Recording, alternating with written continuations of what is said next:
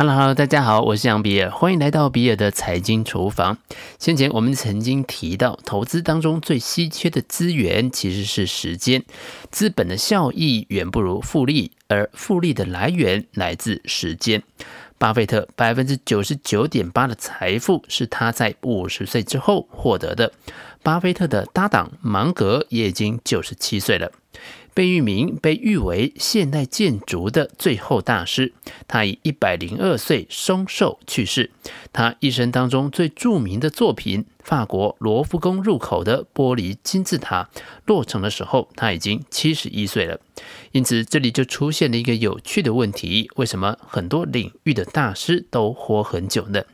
但是，其实大师与长寿的真正关系是不是大师活得很久，而是因为活得久，他才有机会成为大事。《五种时间》这本书的作者王潇看见的日常每一分钟的五种可能面貌。好看时间。寿司之神小野二郎，一九二五年出生于日本，今年已经高龄九十五岁，是全世界年纪最大的米其林三星主厨。有部描写他的纪录片《寿司之神》，拍摄的时候他就已经八十六岁了。小野二郎从事料理行业超过七十年，在料理界无人出其右。国画艺术大师张大千不但在当代东方艺术当中的地位崇高，而且得享高寿，以八十三岁之龄，在一九八三年逝世。平常他都穿着长袍，还留着长长的胡须，散发着中国传统文人兼艺术家的气质。一九五六年与毕卡索的会面被视为中西交融的历史性时刻。更惊人的是呢，平均每年张大千可以创作五百幅作品，产量可说是相当丰富。然而，并不是所有的大师都高龄，但是高龄者才更有可能成为大师，因为他们有足够长的时间来触发质变。王潇将对身体内在健康与外在的容光焕发称之为“好看时间”。这包含了日常中你花多少时间来挑选你的饮食、锻炼身体，以及化妆或者是美容保养，用于将自己的精力、体态维持在良好的状态。因为唯有如此，你才有机会亲眼见证时间为你带来的长期效应。生存时间。从字面上来看，生存时间就是一个人为了生存所用掉的时间。这当中最基本的就是包含了吃饭时间跟睡觉的时间。为了保证生存，在吃饭和睡眠所用的时间，大约会占据你每天时间的三分之一。但是按照先天的遗传跟后天养成的作息习惯，每个人占用的时间长度也并不完全相同。但是除了吃饭跟睡觉以外，现代人的生存其实还有很大一段的时间是花在了工作上面。在定义上，生存时间总是充满负面情绪的。你通常会感觉到选择受限，充满挣扎或者是煎熬，所做的事情都在原地打转，也无力改变。过程中被他人选择和推动，充斥着傀儡感，方向模糊，时间是被动的被填满。自律的反方向并不是懒惰，而是他律。生存时间就是典型的他律时间。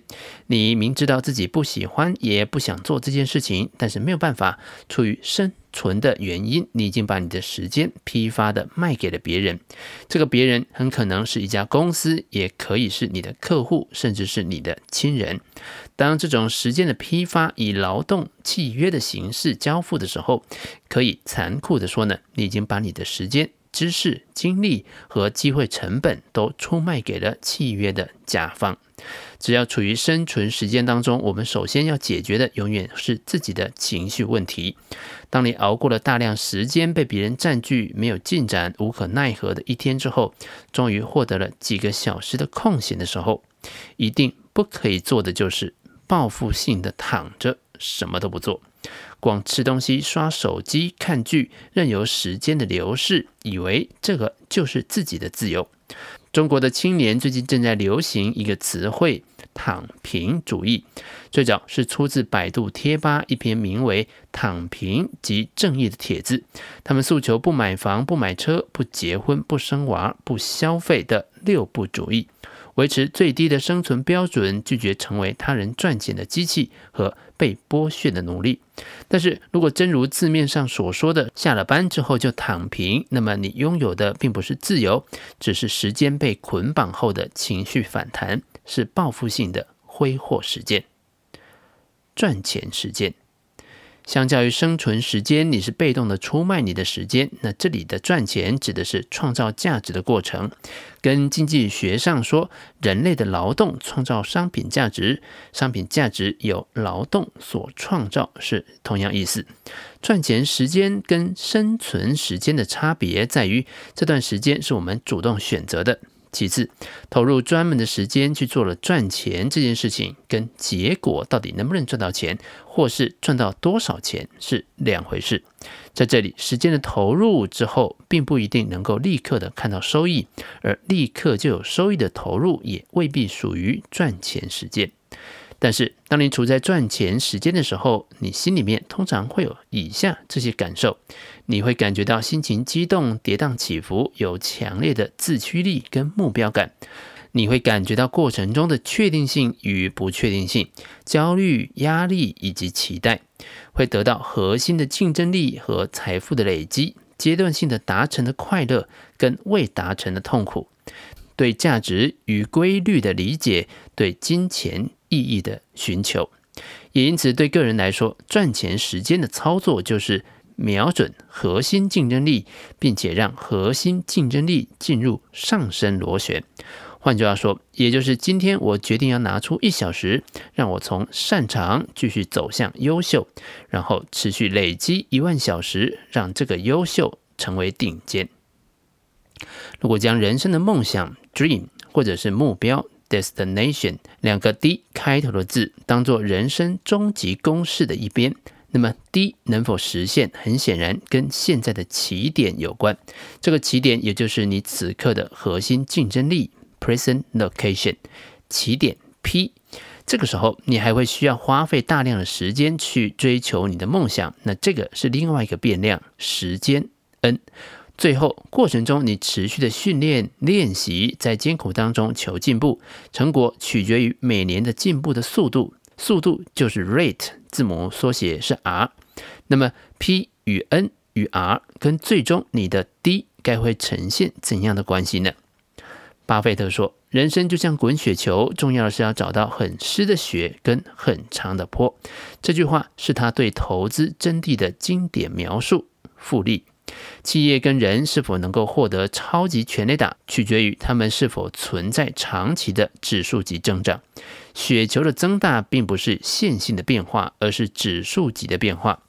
也因此，王萧告诉我们，他的人生终极等式是 D 等于 P 乘一加 R 的 N 次方。那 D 是梦想或者是目的地，P 是核心竞争力的起点，R 是进步的速度。N 是时间，这个人生终极的等式本身就是指数级成长的。P 固定，R 的数值越大，表示速度越快。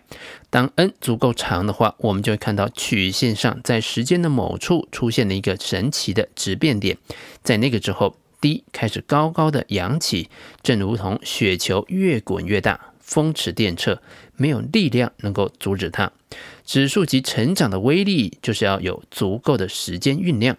喜欢的事情持续做，喜欢的事可能是你雪球的内核，是核心竞争力。把这件事情找到了，然后持续做，雪球才能算滚起来了。当我们想知道是否为自己安排了赚钱时间的时候，我们应该扪心自问一句：你今天滚雪球了吗？最后还剩下一个最大的问题：如何找到雪球的内核，找到你的滴让它滚起来？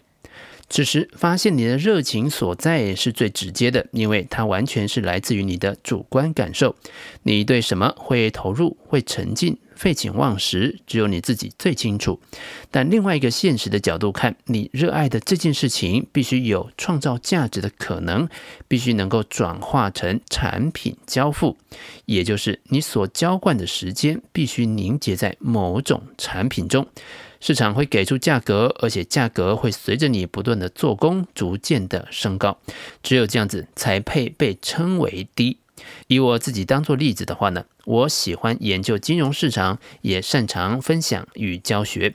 但是必须把这样子的热情转化成产品，也就是你现在所听到的 Podcast 节目。热情并不等于擅长。如果希望热情成为 D，核心竞争力的起点 P 要经过行业平均水平的检验。我们进入赚钱时间，就是为了要告别希腊神话中的薛西弗斯。薛西弗斯受到了神的诅咒，每天只能推石头上山。晚上推到山顶的石头，到了早上又会滚落到山下，日复一日生活在生存时间当中。而沿着核心竞争力做能够产生复利效应的事情，是赚钱时间的核心。也就是我们是否找到了自己的核心竞争力，是否每天在做循环增强的事情。这件事情随着时间的滚滚向前，是否具有复利？如果这个答案是肯定的，那么你需要的就只是简单的重复，选择一颗有内核的雪球，找到一个又湿又长的坡，然后做一个长期主义者，展开行动，用你的手将雪球轻轻地推出去，让它在未来持续滚动。五种时间一书最后还有两种重要的时间类型，我们今天没有版面讨论，分别是好玩时间与心流时间。时间其实是无法管理的，你能做的其实只是有计划的配置。